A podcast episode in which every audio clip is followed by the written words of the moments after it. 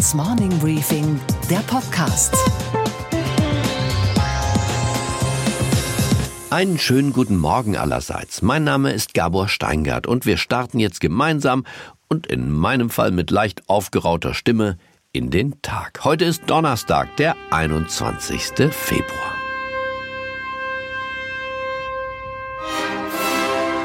Die Odyssee im Weltraum kann beginnen. Donald Trump möchte noch mehr Satelliten nach ganz oben schießen und Militärbasen im Weltall bauen. Amerika soll verteidigungs- und angriffsbereit sein, zu Wasser, zu Lande und auch ganz oben in der Luft. It's the future, it's where we're going. It's space that's uh, going to be a very big part of where the defense of our nation, and you could say offense, but let's just be nice about it and let's say the defense of our nation is going to be. Der US-Präsident unterzeichnete gestern eine entsprechende Anweisung an das Pentagon und sein Kabinett trommelte nicht, aber klatschte kräftig. That's a big deal. Die Antwort der Russen ließ nicht lange auf sich warten. Häuptling Wladimir Putin ist auch ein großer Trommler und drohte in Moskau, was das Zeug hielt. Russland wird gezwungen, soziale und verwernute Waffen zu entwickeln, die möglich sein mit neun atomar bestückten Mittelstreckenraketen zum Beispiel oder mit einem U-Boot, das ausgestattet mit dem unbemannt funktionierenden Waffensystem Poseidon im Frühjahr seinen Stapellauf erleben wird, ein Atom-U-Boot natürlich. China schwieg, aber die Zahlen des Friedensforschungsinstituts Siri, sie sprechen zu uns eine klare Sprache. Denn der Anstieg der Rüstungsausgaben im Reich der Mitte hat ein neues Allzeithoch erreicht. Im südchinesischen Meer wird derzeit jeder Fels und jede noch so kleine Insel zu einer Militärbasis umgebaut. Im Wasser mehr Militärgerät als Fische. Dieses ganze Getrommle ist nicht witzig, sondern brandgefährlich, sagt Professor Peter Neumann, der Sicherheitsexperte am Londoner King's College. Die Welt ist sicher äh, sehr viel chaotischer geworden und sehr viel schwerer voraussagbar. Das ist die Welt, in der wir momentan leben. Unsere Themen heute. Die Weltmächte möchten offenbar nicht in Frieden miteinander leben. Kaum ist die große Gefahr der letzten 15 Jahre, der islamische Terror, nicht verschwunden, aber doch abgeklungen, da wird konventionell und atomar schon wieder aufgerüstet. Dazu gleich mehr von Peter Neumann. Außerdem mit einem Rekordgewinn von 5,8 Milliarden Euro Betriebsergebnis verabschiedet sich in wenigen Wochen der Airbus-Chef Tom Enders. Zum Abschied haben wir beide uns unterhalten über das Verhältnis von Wirtschaft und Politik, warum Enders sein CSU-Parteibuch zurückgegeben hat und welche Defizite der Chef dieses einzig wirklich funktionierenden europäischen Unternehmens im vereinten Europa sieht. Gott sei Dank gibt es ja Deutschland und die Leadership von Deutschland. Wenn man genauer hinschaut, so doll ist das nicht. Unsere Börsenreporterin Sophie Schimanski informiert uns über das Geschehen an der Wall Street und in der Medizin, genauer gesagt bei der Bekämpfung des Brustkrebses, soll heute ein Durchbruch verkündet werden, der Millionen von Frauen Hoffnung auf eine wirklich frühe Früherkennung macht. Professor Peter Neumann ist ein international renommierter Experte für Sicherheitsfragen. Er arbeitet am Londoner King's College im Department für Kriegsstudien. Sein offizieller Titel lautet Director of the International Center for the Study of Radicalization. Und ich dachte, er kann uns in einer Welt, in der die Bedrohungsszenarien und die Kriegsschauplätze so rasant wechseln, von der Erde ins All, vom islamischen Terror zur Stationierung der Atomraketen, morgendliche Orientierung geben. Ja, Gabor Steingart hier. Hallo, Herr Neumann. Schön, dass wir miteinander sprechen können. Es ist mir eine Freude. Wenn Sie alles in allem sehen, Amerika, Russland, China und die Gefahr durch islamischen Terror, wie würden Sie in ein, zwei Sätzen die Sicherheitslage beschreiben? Also die Welt ist äh, sehr viel chaotischer geworden und sehr viel schwerer voraussagbar. Ich glaube, in den 60ern oder 70ern, dann konnte man noch Prognosen machen, ja, in 10 Jahren oder 20 Jahren wird das passieren. Ich glaube, die meisten wirklichen Experten würden sich schwer damit tun, zu sagen, in 10 oder 20 Monaten ist das der Fall. Und das ist die Welt, in der wir momentan leben. Wie beurteilen Sie denn, dass die Amerikaner den Weltraum für sich erobern wollen, dass der INF-Vertrag gekündigt wurde, dass man wieder über Atomraketen redet? Ist das Ausdruck einer Verwirrung der Sicherheitspolitik, dass man die eine Gefahr noch gar nicht richtig äh, bekämpft hat und schon geht man wieder auf eine andere Ebene eines eher traditionellen Bedrohungsszenarios? Mhm. Oder ist das Ausdruck der Tatsache, dass der Islamische Staat äh, besiegt ist und der Kampf gegen den Terror sozusagen jetzt wieder äh, einer Normalität in der strategischen Auseinandersetzung der Weltmächte weicht? Äh, wenn Sie Trump persönlich fragen, dann ist tatsächlich der Terror besiegt und man kann sich jetzt interessanteren Dingen widmen. Er möchte ja gewissermaßen dieses multilaterale Vertragssystem, von dem die meisten Europäer glauben, dass es eigentlich uns und allen ganz ganz gut genutzt hat in den letzten Jahrzehnten. Er möchte das ja aufbrechen. Er möchte keine Verpflichtungen mehr für Amerika und gleichzeitig äh, findet er das natürlich auch interessant, da so neue Lanzen zu brechen, in den Weltraum zu gehen. Ich glaube, das ist, was ihn persönlich angeht, etwas viel attraktiveres als eine Mission weiterzuführen, die von seinem Vorgänger angefangen wurde. Und auf der anderen Seite, wenn Sie natürlich die Leute fragen, die ihm zum Teil dienen, und ich habe viele Leute getroffen im Nationalen Sicherheitsrat, die sich genau mit diesen Themen beschäftigen, äh, die sind da häufig sehr viel skeptischer. Und äh, die zum Beispiel glauben nicht, dass der islamische Staat äh, besiegt ist. Die sagen, das mit dem Weltraum ist im Prinzip eine Zeitverschwendung, ein Eitelkeitsprojekt und der Aufbruch des INF-Vertrages ist im Prinzip ein großer Fehler. Erleben wir eine neue Phase der Aufrüstung, die praktisch jetzt gerade beginnt, Trump, Putin und ein sich ertüchtigendes China? Oder ist das ein verbales äh, Wettdrohen? Ich, ich äh, glaube, das ist zum Teil auch die amerikanische Strategie und das ist auch etwas, was, was Trump nützt. Er hat ja wirklich die Absicht, die Konkurrenten Amerikas zum Teil totzurüsten. Das hat er sich abgeschaut bei Ronald Reagan in den 80ern. Wo es ja gut wo, funktioniert hat. Wo viele der Meinung sind, es hat gut funktioniert.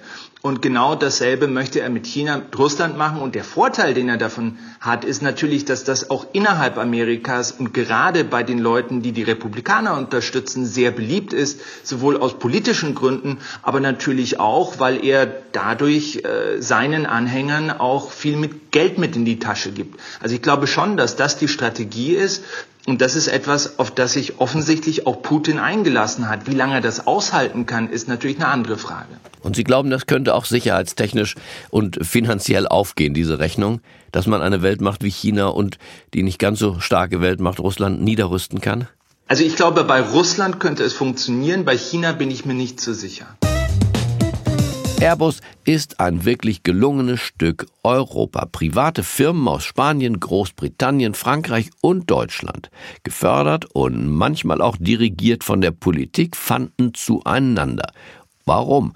Um die Luft- und Raumfahrt nicht mehr allein den Amerikanern zu überlassen. Boeing besaß bis dahin quasi ein Monopol. Und heute gilt Airbus vielen als Vorbild für gelungene Industriepolitik. Man wünschte sich ja, Europa hätte im Zeitalter der Digitalisierung zu einem europäischen Google zusammengefunden. Hat es aber nicht. Kann ja vielleicht noch werden oder auch nicht. Jedenfalls ist der Industriemanager Tom Enders, der einst im Planungsstab von Verteidigungsminister Gerhard Stoltenberg gearbeitet hat und seit 2013 Airbus führt, der richtige Gesprächspartner, wenn es um solche europäischen Großvisionen und eine kühle Einschätzung unserer derzeitigen Lage geht. Er weiß, was geht und was nicht geht, er ahnt, was der Brexit bedeuten wird und er, den sie in der Firma nur Major Tom nennen, Major Tom. spürt vielleicht eher als andere, in welch nervösem Zustand sich unsere Welt befindet. Einen schönen guten Morgen, Tom Enders. Guten Morgen, Herr Steingart. Schön, dass wir miteinander sprechen können. Absolut. Wenn ich an Airbus denke, äh, Herr Enders, denke ich an Politik. Das Unternehmen wurde von der Politik gegründet, von ihnen dann entpolitisiert und dennoch ist es auch ein Spiegel, vielleicht besser sogar ein Seismograph von Politik. Krieg oder Frieden, Europa oder Brexit. Was sagt uns Ihr Unternehmen, was lehrt uns Ihr Unternehmen über die Welt der Politik? Also zunächst einmal muss ich leider korrigieren, Herr Steingart. Das Unternehmen wurde nicht von der Politik gegründet, sondern von namhaften Unternehmen, von Daimler und Lagardère. Die Politik hat dem dann damals äh, zugestimmt. Ähm, Aber das ist, glaube ich, schon ein entscheidender Unterschied, dass dahinter eine industrielle Logik stand und nicht in erster Linie eine politische. Aber ohne Strauß? Ja, wenn wir so weit Ohne Strauß kein Airbus heute. Wenn wir, wenn wir, na, natürlich, absolut. Ohne Strauß kein Deswegen Airbus. von der Politik keine, gegründet. Keine, einigen wir uns auf mitgegründet, Mhm. Herr Steingart. Einigen wir uns auf mitgegründet. Trotzdem, das Meer, auf dem Sie segeln und äh, hin und her geworfen werden, ist die Welt der Politik. Denn wenn man Flugzeuge baut, äh, dann hat man es mit Amerika zu tun, mit China, Handelskrieg oder Freihandel. Das ist zum Beispiel so eine Frage. Aber eben auch Krieg oder Frieden, Brexit oder nicht. Deswegen, Ja. wie, wie fühlt sich dieser Puls der Welt an, wenn man CEO von einer solchen Firma ist? Naja, der Puls der Welt momentan fühlt sich sicherlich, ich sag mal, ein bisschen nervös an, weil es ähm, ja an allen Ecken und Enden kriselt oder alte Gewissheiten bröckeln.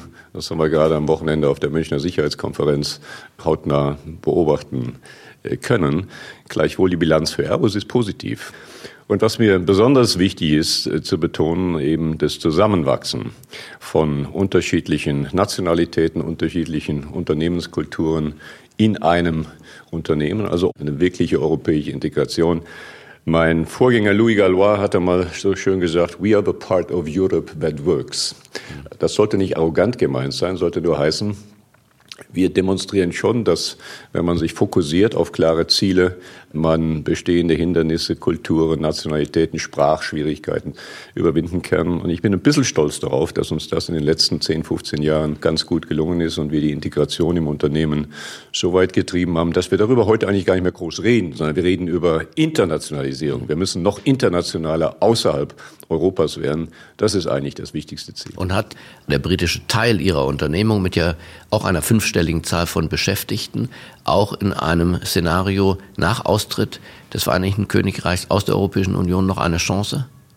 Ja, mit Sicherheit. Ich meine, äh, zur ganzen Wahrheit äh, von Brexit und Airbus gehört auch, dass unsere, unsere britischen Standorte zu den effizientesten zählen. Sagen wir mal offen. Ich meine, das wird irgendwo einen ordentlichen Rums geben. Übrigens auch, wenn es äh, einen ordentlichen Brexit gibt. Aber irgendwann wird sich das dann auch wieder normalisieren.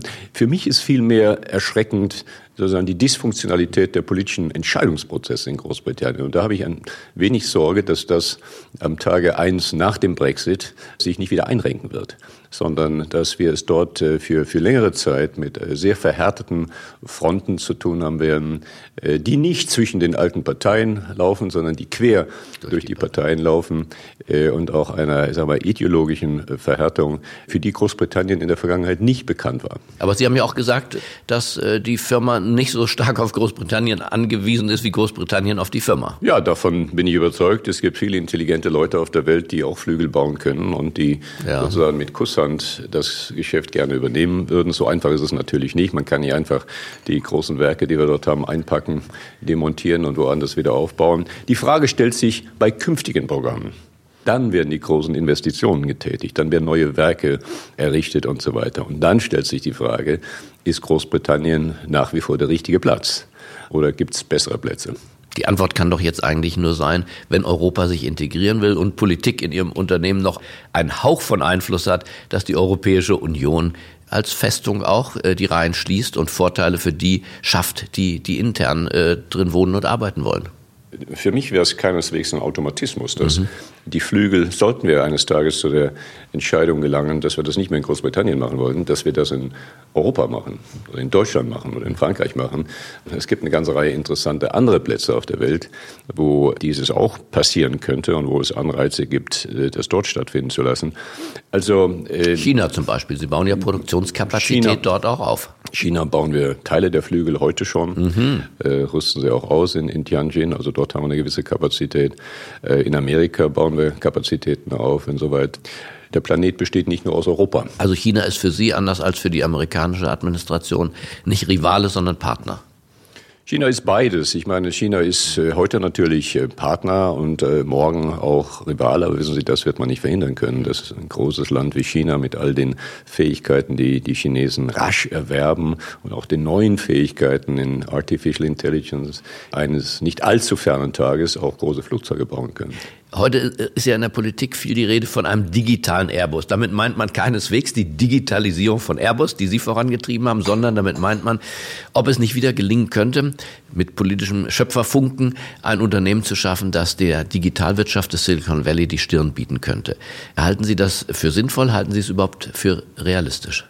Ich bin da skeptisch, Herr Steingart, denn schauen Sie, wenn ich mir jetzt gerade jüngst die Alstom-Siemens-Entscheidung der Europäischen Kommission anschaue. Das Verbot dann, dieser Fusion? Das Verbot dieser Fusion, dann muss man ja Zweifel haben, ob Airbus überhaupt zustande gekommen wäre, wenn damals ähnliche Regeln geherrscht hätten, nicht? Dann hätte man ja sagen müssen, also nein, wir wollen, dass ihr weiterhin Nationalflugzeuge baut, weil das, wir brauchen den Wettbewerb in Europa. Also aus meiner Sicht übrigens Alstom Siemens eine furchtbar kurzsichtige Entscheidung. Ich glaube, alles hat seine Zeit.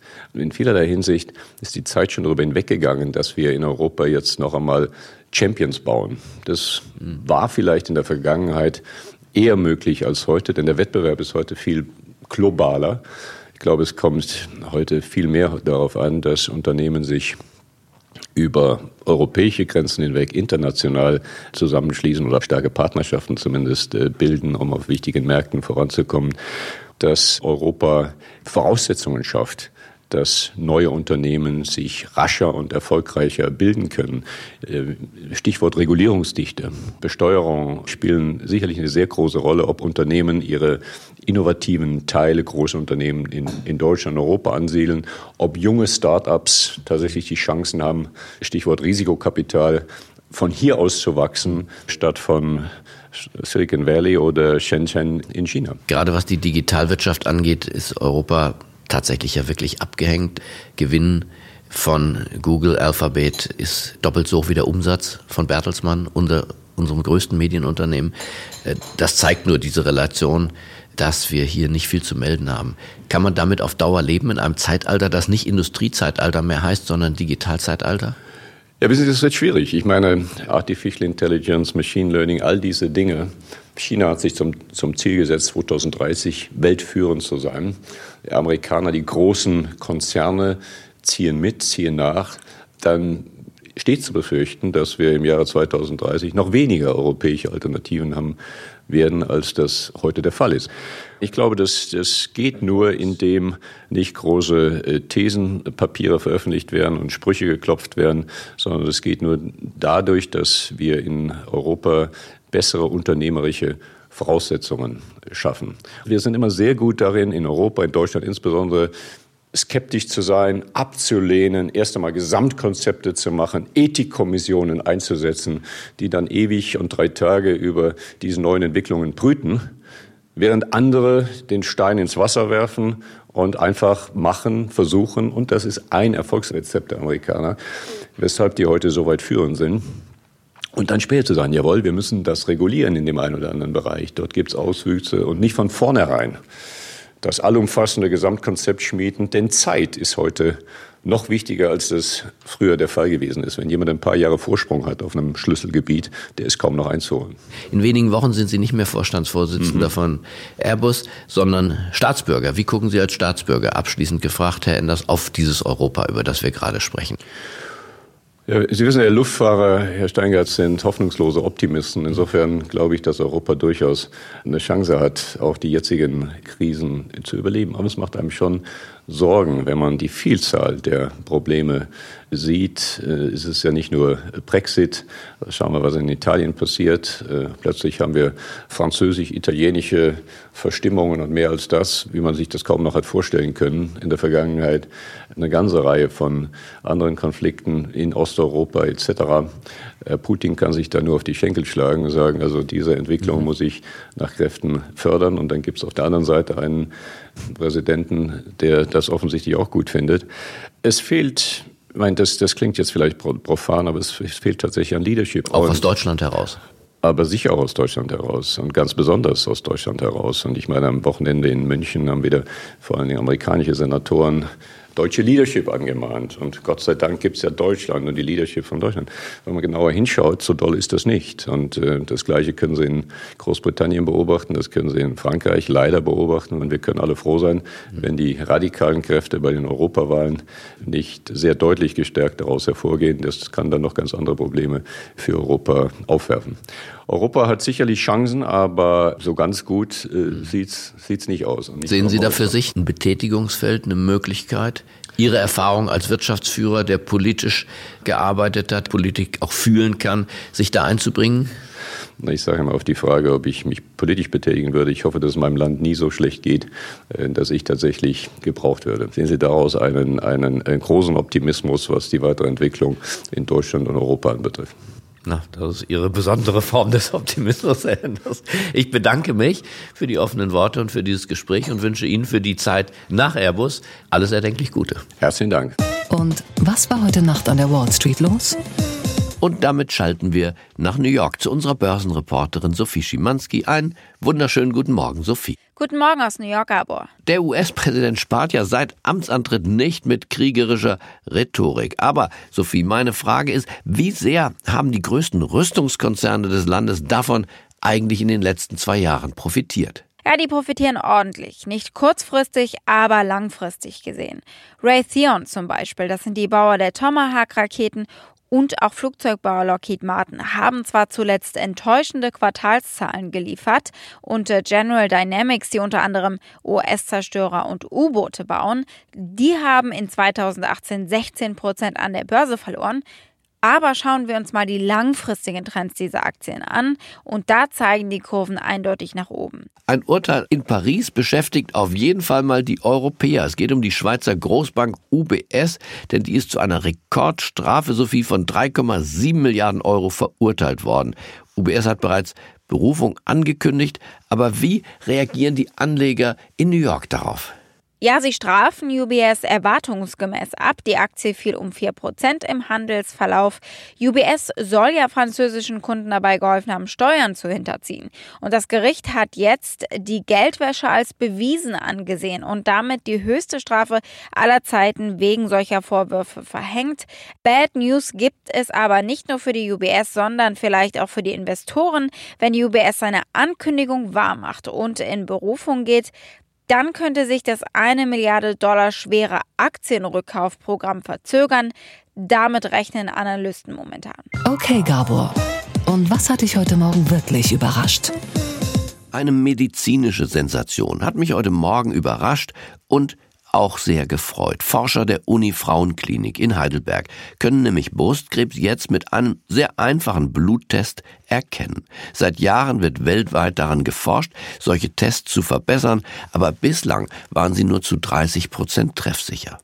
Den Ärzten an der Heidelberger Universitätsklinik ist nun der Durchbruch gelungen. Ihr Test, sagen sie, sei zu 75 Prozent treffsicher und anders als bei der herkömmlichen Mammographie erkennt man den Krebs viel eher im Blut eben schon. Also findet die Früherkennung nun wirklich früh statt, was die Heilungschancen sehr deutlich erhöht und das Leid und die Tränen so deutlich verringern wird. Ich wünsche Ihnen einen hoffnungsfrohen Start in den neuen Tag. Bleiben Sie mir gewogen. Herzlichst grüßt Sie Ihr Gabor Steingart.